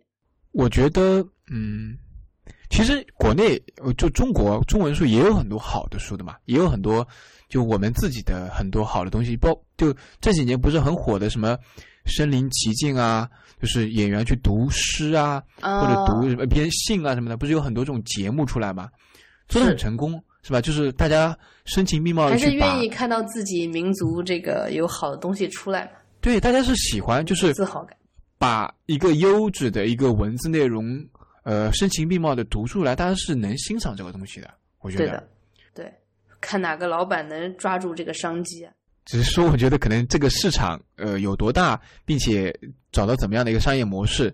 Audible 当然是付费嘛，付费订阅。那有多少人愿意去付费订阅这样一个东西，并且付多少钱，就是一个可能是要考虑一个。如果有人做的话，可能要考虑一个点。对，还有就是要培养这个市场，然后让大家能够更熟悉这种形式，然后才能真的说把这个商业模式给做起来。哎，我我假设啊，我假设微信读书或者其他人要做这个东西，然后他读的书就是你很喜欢，你平常在读那些书，并且是声情并茂的读，你们愿意付费订阅吗？我愿意啊。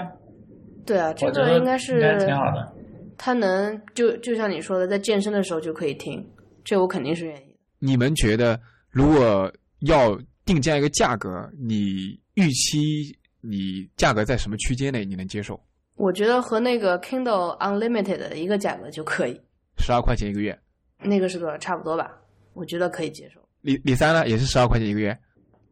我可能不会选择订阅制，我可能就是我想看的或者我想买断制听的书。对，买断制可贵了，那肯定。对，我觉得买断制肯定会比那个贵。然后一个月听一本书，其实也比较差不多吧，就跟 Audible 那个定价，就是把美元换成人民币，我觉得就可以了。对我来说是这样子。哎，Aud Audible 很贵的吧？还十几刀、二十几刀上一本书啊，对我说换成人民币的意思就是二十块钱人民币。啊。啊，对对对，这个这个价格，倒不是说直接乘以六乘以七。明白。我我嗯觉得我可能能接受的是三十块钱一个月，就是订阅。你这个比较中肯。我觉得我对对，我觉得能接受。如果说是单独买的话，就买一本电呃十五到二十块钱一本，我能接受。呃，Audible 它是这样的，如果你呃有订阅 Audible，它的 Kindle 版本是送的，应该是这样的，还是啊、是这样的，应该是送的。OK，就是 Kindle 的那个电子那个文字版本是送的，是吧？嗯、对，如果你订阅了 Audible，但是它订阅我记得好像是二十四点九九刀一个月吧，反正很贵，不是十五刀就是二十刀这个样子，二十几刀，我记得好像是二十几刀，嗯反正蛮贵的。超贵的。而且只能听一本书，它就是这一个月你只有这一些点，你只能听这一本书，它不能换。啊，这样子啊，不就不是嗯无限的去、去听的？对，哇，那限制还不。是无限。对对对。期待期待中文领域也能有类似这种东西出来。声情并茂的读书服务。是的，不过我觉得好像中文领域现在不太往这个方向发展，现在发展都是得到 APP 这种知识付费类的东西。就是中国人太快了，他需要一个人在五分钟之内帮他看完一本书，把这个书看薄，就是这样一种趋势吧。像得到，哎，其实最近也有一个跟得到类似的，叫理想国的一个 app，就是看理想吧，看理想，你说是看理想吧？对对，看理想。那个道长，呃，叫什么名字？梁文道，呃，梁文道，对，他应该算算主持的一个呃一个打造的一个品牌吧，里面有好多人在分享一些，比如说古典乐啊，比如说呃，就是跟艺术类，就是跟赚钱没有关系的。我觉得这个分，像得到它就是教你怎么赚钱，或者说更好的赚钱，然后像这个理想国就是跟赚钱没有关系的事情。就是这样一个还蛮奇特的中国阅读的生态，它分割的还比较明显。嗯，我觉得可因为我也用过一点得到，然后看了一下我现在用嘛，我觉得相对来说得到那边会功利性稍微强一点，就是对它更多的还是在就是呃你听了这个东西，你学了这个东西之后能获得什么？嗯得到嘛，对，你能学到点什么？比如说什么古典乐，你你听了这个课程，你就能学会欣赏古典乐，或者说，哎，有个什么教你看什么公司啊，看财报啊，你你对。看了这个课程，听了这个课程，你就能学会什么东西，它还是偏向这种方向的，会多一点，嗯，对，就它的整个气质会有这样一点。但是看理想的话就，我觉得会比较偏文文艺艺一点，一点，对，偏文艺的，就是它比较杂学，就是什么东西，就是因为它有很多，比如说李如一不是出了一个二十世纪的什么唱片嘛，是吧？嗯，对，然后还有出什么一番入魂的动画，日本讲日本动画、动漫等等的，还有讲嗯，好像是有讲，我记得好像是有家具吧，是不是明清家具什么的？就类似于这种就是鉴赏嘛。对，都是这种感觉是呃音乐、美术、文化，就是它是一个美学的一个欣赏的一个东西。他在他在给你介绍一些东西，然后你通过这些东西，就这些东西它不是你工作中要用到的呀，可以帮助你的仕途啊，帮助你什么成长啊，就不是这种东西。呃，或者说，嗯、可以这么就从这种角度来想，呃，理想理想国不是理想国，就看理想是每个人的就是消费，然后得到看得到的人，他可能是想投资，就是如果花钱花同样的钱的话，可以这么 从这个角度去理解，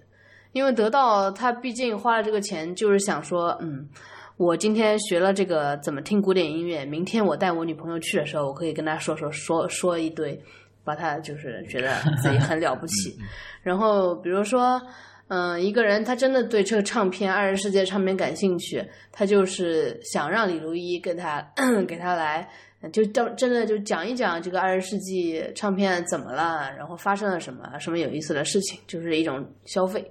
消费行为。蛮同意这种。我或者我我也有一个比喻，我觉得可以可以比喻为，就是说你在看得到或者用得到的时候，有点像你在读教科书的感觉。你为了考试，你为了去可能要参加一个社会考试，你要读一本教科书。但是呢，看理想这种类型的，就是你在读闲书，在读杂书，对，是这个东西没用。对，啊就对你考试，对你参加这个社会竞争没有用。但是呢，嗯你觉得挺好玩的，你想读一下。对对，可以这么我觉得可能得到不是教科书，而是在看讲义或者在看一个就是提炼过的一个教科书，或者比如说考点精华之类的东西。啊，考点，对对对，就是考前指导这种东西，梗概，可能它还不是一个好的教科书。嗯，对，就是不能说没有用，是都是有一点一点用的，我觉得也不能说得到完全不行，差不多这对，。确确实是，但是就它是有个某个目的的，就是你确实是投入什么，你希望产出什么。对，我最后我觉得我们可以各自说一下，就大家嗯，刚刚也谈了这么多，Kindle 也好啊，读书 APP 也好，纸质书，呃，大家可以谈一下各自嗯你在读书的过程中，你去怎么选择这种读书的介质，以及你怎么来去管理你读书的。那就从你开始好了。好，那那我先说一下，嗯我现在其实，呃，我现在其实没有特别说一定要选择某一种载体来读书，就是我现在 Kindle 也有，那读书的 APP 也用，然后我也有很多纸质书。那对我来说，其实我目的就是读书嘛，我只要去读到我想要的内容就可以了。至于它是电子的、音频的，还是说纸质的，对我来说不是最重要的问题。所以在我这里，我是把它们综合起来运用的。就是我觉得哪种场合或者哪种方式对我读某个东西最有帮助，我就用它。嗯所以，所以我现在读虚构类的作品，呃，比如说小说，我就会用 Kindle 会多一点。嗯，前段时间我读我重读那个《围城》，或者重读一些其他的虚构类的作品，就是可能这个过程中我不需要做太多的笔记，因为虚构类的作品啊，那种小说什么的，你不可能去记太多东西嘛，因为它并不是一个你需要呃逻辑化去做很多那种，可能嗯读后感也是需要的，但不需要去整理很多读书资料。对，就是做笔记少，然后呢，故事性相对强一点的，篇幅稍长一点的，我会用 Kindle 去读，主要是小说类的，科幻小说啊，或者说这种呃古代的、现代的小说都算。嗯，第二类的话是非虚构类的一些呃作品，我会用读书 APP。那比如说那个呃刚前面提到的 Deep Work 深度工作，嗯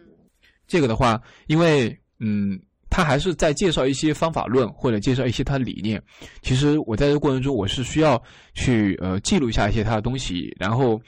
呃写一下我自己的感受，然后可能要反复去琢磨里面一些东西的。所以呢，我经常会呃接触读完之后会画一个简单的思维导图，然后整理一下整个一个逻辑框架出来。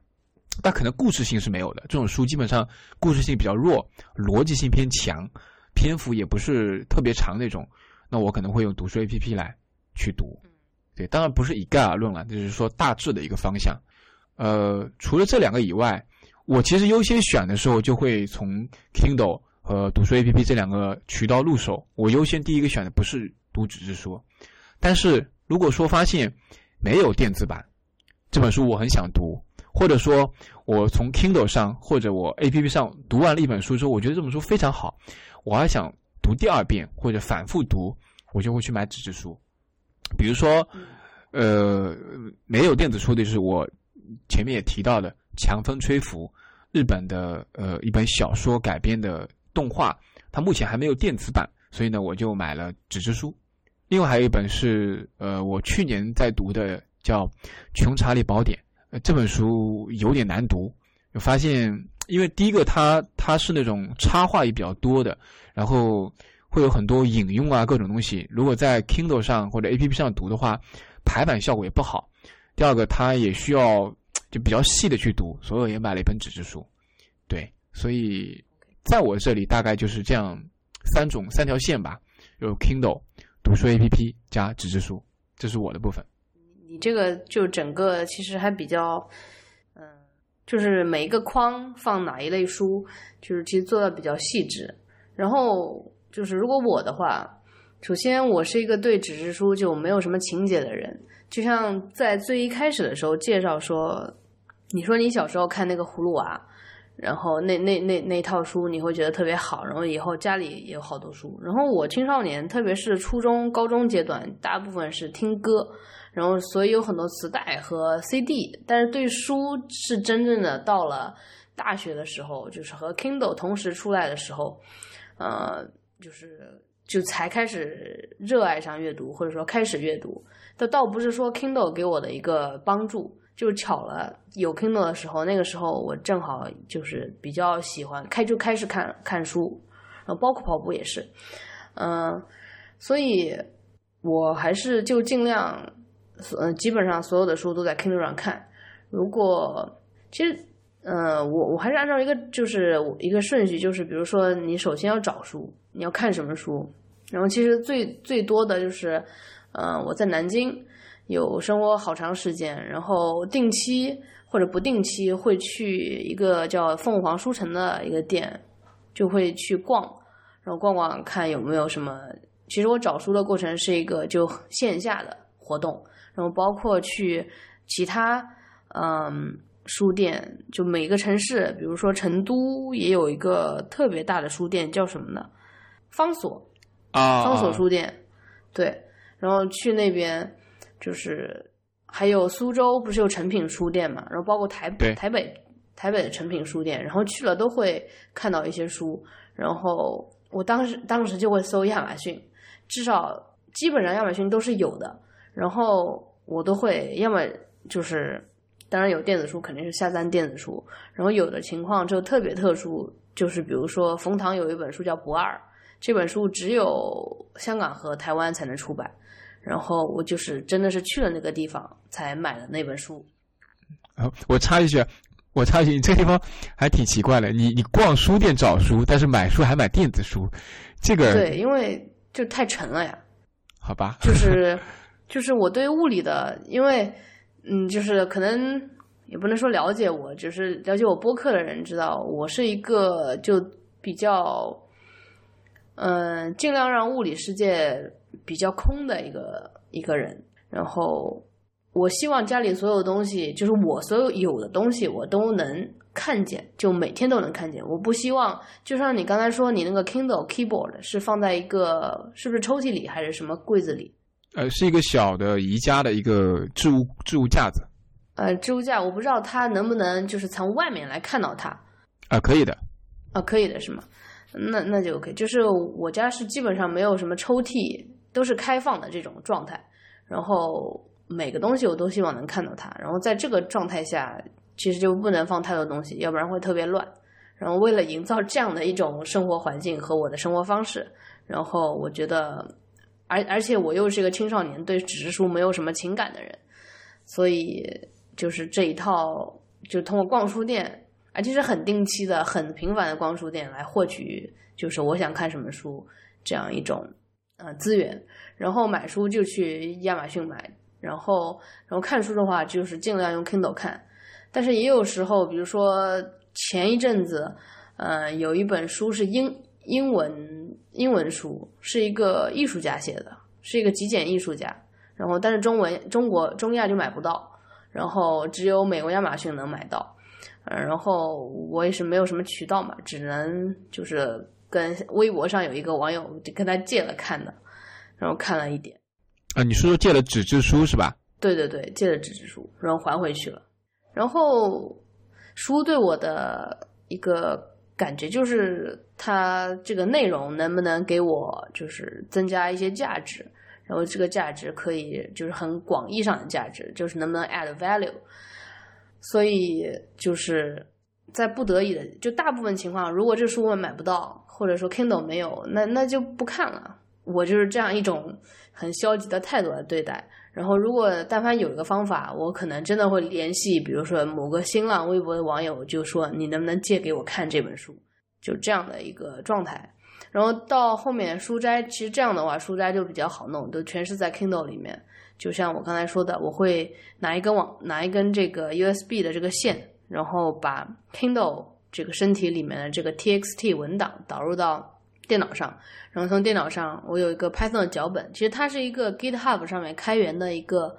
开源的一个项目。然后因为 Python 从二二点七到三点几，就到 Python 三，Py Python 三有一个转换，那那个本原来那个人写的那个程序有点问题了，然后后来我改了一下，所以那个有我我现在在维护一份。呃，也也可以把链接给到大家，大家都可以用那个程序，只要运行一下那个 Python 的文件，然后它就批量处理好一个书斋，然后这个书斋就另外跟 Ulysses 共同放在一一个就是文件夹里面，这是 Ulysses 的一个外部文件夹，然后同时我我就可以在 iPad 上、iPhone 上，只要我想看到它，就可以就同步的拿到这些书斋，然后。进进来作为我一个资料库来写文章，嗯，然后到不是很多人喜欢晒书单嘛，然后书单这个东西，呃，就是很好玩，因为我是记账的一个人，所以我就用 MoneyWiz，它有个分类叫 Kindle，就比如说我这 Kindle 三点九九元，所以刚才为什么那么快？就是说村上春春树去年三月份发发布的那本书《刺杀骑士团长》是五十九点九九，因为就是。在 MoneyWiz 里面，就是我我只要输入这个 Kindle，它会刷刷刷，就所有的 Kindle 的书多少钱，什么时候买的，都会在那个有一个记录。这个就是是我的自己的一个书单，就是所有我看的书都在上面。对我我的情况基本上就是这样，的一个对纸质书没有什么情节的人。然后你呢，李森？我是比较喜欢纸质书，但是因为它实在是太重了，然后。所以说，尽量是，呃，没有特殊的原因，然后我就会买电子版的。那么特殊的原因对我来说，最多的可能就是我觉得这个书它排版特别好，或者装帧特别好。然后，因为电子版有一个问题，就是说它的那个 Kindle 的排版的系统并不是特别的强大。然后，如果说对于一个，嗯。排版非常好的一本书来说，Kindle 版本一般会丢失很多东西，然后尤其是一些这个艺术设计方面的书，然后我会买一些，比如说呃讲字体的书，它有这这种书有一个特点，就是说它会里面的排版它会排的非常的精细啊，因为它本身就是讲这个的，然后这种书如果电子版的话，就可能就。少掉了很多东西，就感觉对我来说就不是很喜欢。然后还有一些就是说图片比较多的书，这个也是比较显而易见的，因为 Kindle 上图片都是黑白的。对，对。然后如果图片很多，比如说讲艺术史的书，在 Kindle 上面看就感觉就非常的乏味。然后因为每个都变成黑白的了，然后你还要去搜一下这个图原来长什么样子。对，嗯，是的，图文混排这种一般基本就 Kindle 就不行了。对，然后还有就是一些没有没有办法买到 Kindle 版本的，比如说一些旧书，还有一些没有，确实是没有电子版，非常小众的一些书，然后就会买纸质书。对，然后呢，就是 Kindle 的话，因为我我基本用的是美区的账号，然后所以说就是看在美区上面有买得到的书，然后在 Kindle 上面买。就英文书为主呗。对，英文书会比较多。英文书的定价而且很贵哦，基本上都是十几刀。看它打折的时候买。对，呃，对，其实我我刚才又想到一点了，就是说，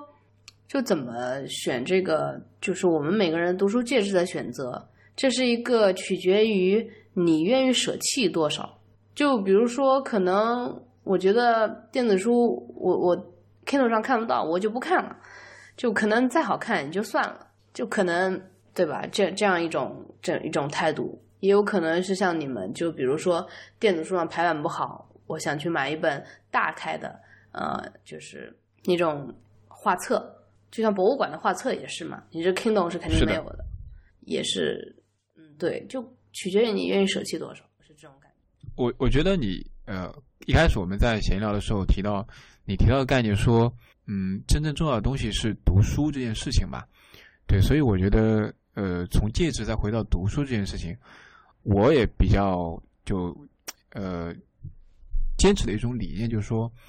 我希望说我去能够用最好的形式去读一本书的内容，就只要说我这种，我我希望去读到的是它的内容，而这个内容它用哪种形态展现出来最好。我可以选择那种形态，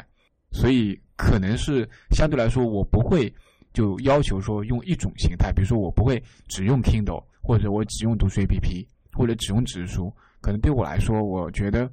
我希望能够读到呃我最想要那个状态，或者说那本书最好的状态的时候，我就选择那个最适合的那个形态。就好像说这个。我们说葡萄美酒夜光杯，为什么要用夜光杯？你不用咖啡杯，差不多是一种感觉。它会给你的阅读增加一种风味吧？我想说，是的。电子书对我的来对我一个好处就是说，有一些书可能我并不是特别喜欢，或者说对我的价值并不是非常的大，但是我可能又想要看的话，然后电子书就是。我不用有这个物理的负担，负担，嗯，对对对，我我一个 Kindle 我可以装非常多的书，然后呢，如果说真的是我，比如说每一本可能想要看的书，都买这个实体的书的话，就可能就承受不了这个重量。对对对，是，我也我也挺认同这种理念的，所以我现在买的时候，我也是优先先选。数字类的，就 Kindle 或者读书 APP，呃，读书 APP 上面还有的可以让你试读。那如果说 Kindle 上你买了，你觉得这本书呃一般不怎么样，那 Kindle 上很多书也很便宜嘛，可能就几块钱。那至少它放在那边对我不是一个负担，那总比我买了一本书，一本纸质书放在那边我看了一半哦不想看了，那这本纸质书也几十块钱，那对我来说是一个更大的成本。对对。那嗯，最后我们也简单总结一下吧。我觉得嗯。一开始的时候，我们提到说，纸质书和电子书好像是有一个互相替代的一个关系，呃，而且我觉得在未来不久的未来，可能电子书的这种越发的蓬勃，或者说嗯起来的势头，应该是不可阻挡的。但是我我还是觉得说，电子书和纸质书之间并不是一个相互冲突的一个关系，我觉得还是一个互相补充，那满足每个人。自己的个性化的这样一个要求的这样一个一个形态，你们觉得呢？对啊，这个本来应该就是给自己辅助自己阅读的一个你需要做的工作。对，我觉得还是还是就是之前我们说的，我觉得回归到阅读本身比选择什么东西来读更重要吧。更多的是你要去选择你究竟读什么，然后再去想你需要用什么的介质来读这个东西。然后电子书相当于是给了大家一个更多的选择，相当于把这个蛋糕做得更大了一点。然后就是理论上是说能够有更多的人来接触到更多的书。比如说很久很久以前，其实书是一种很贵的东西。对，那电子书其实使书变得更利于传播了。对，对我我我也同意你这种，就是电子书它可能并没有侵蚀掉原来。纸质书的那块原有的领域，但是呢，它又增补了一块，呃，把这个东西变大了，这个东西它可以让更多的人更更低的成本、更简单的方式可以去接触到更多的书，哪怕说你看的书可能，呃，就有些人评价说质量不怎么高，但是读东西总比不读好吧？这句话怎么说？读东西总比不读好也，我不知道为什么，我就突然想到李如一，嗯，我会觉得他觉得这句话肯定是不对的，我不知道为什么呃就有这种感觉。但你你你说一下你你你为什么觉得这个不对呢？嗯，就是你这样说，总感觉阅读是一个其实特别高尚的事情啊，这种特别呃碾压其他的，有一种鄙视链的感觉。啊，没有，我的意思其实是说，你读东西其实是在呃帮助你信息的传播嘛，是吧？你嗯呃相对来说，比如说你玩一个游戏和你读一本书，其实你传递的信息量有的时候可能是不一样的嘛。那这个时候，如果说你选择读和不读的话，其实是有助于有一些信息的传播的嘛。不管你读的是什么，就是古话就是说开卷有益，大概是这个。可以可以，我同同意这个观点，我还没有想到怎么反驳。就是说，有些人把游戏它是当成一个感官的刺激，就可能读书对他来说也是一种感官，就是想象力的刺激。所以我觉得从这个点上来说，可能差不多。但是你说从传播学，就是传播一种观点，传播一种东西，那确实读书确实传播的东西应该比这个游戏传播的东西要更实在。然后游戏可能是其他的东西，画面比较好，或者说它这个心理就是控制用户心理的这个东西做的比较好。对嗯，所以这个是也是一个很大的话题了。这一期可能就很难把它聊全面了，我想。对我们当然不是在对比说读书这件事情和对对对，呃玩游戏这件事情哪个价值更高更低，我们不是在讨论这个问题，我觉得。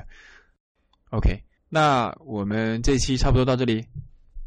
可以。好的，谢谢大家收听这一期的 Bad Coffee，欢迎大家给 Hi at bad Dog Coffee 写信，也希望大家关注一下海螺播客。然后在本期播客的最后，我想说，我很喜欢这一期的背景音乐。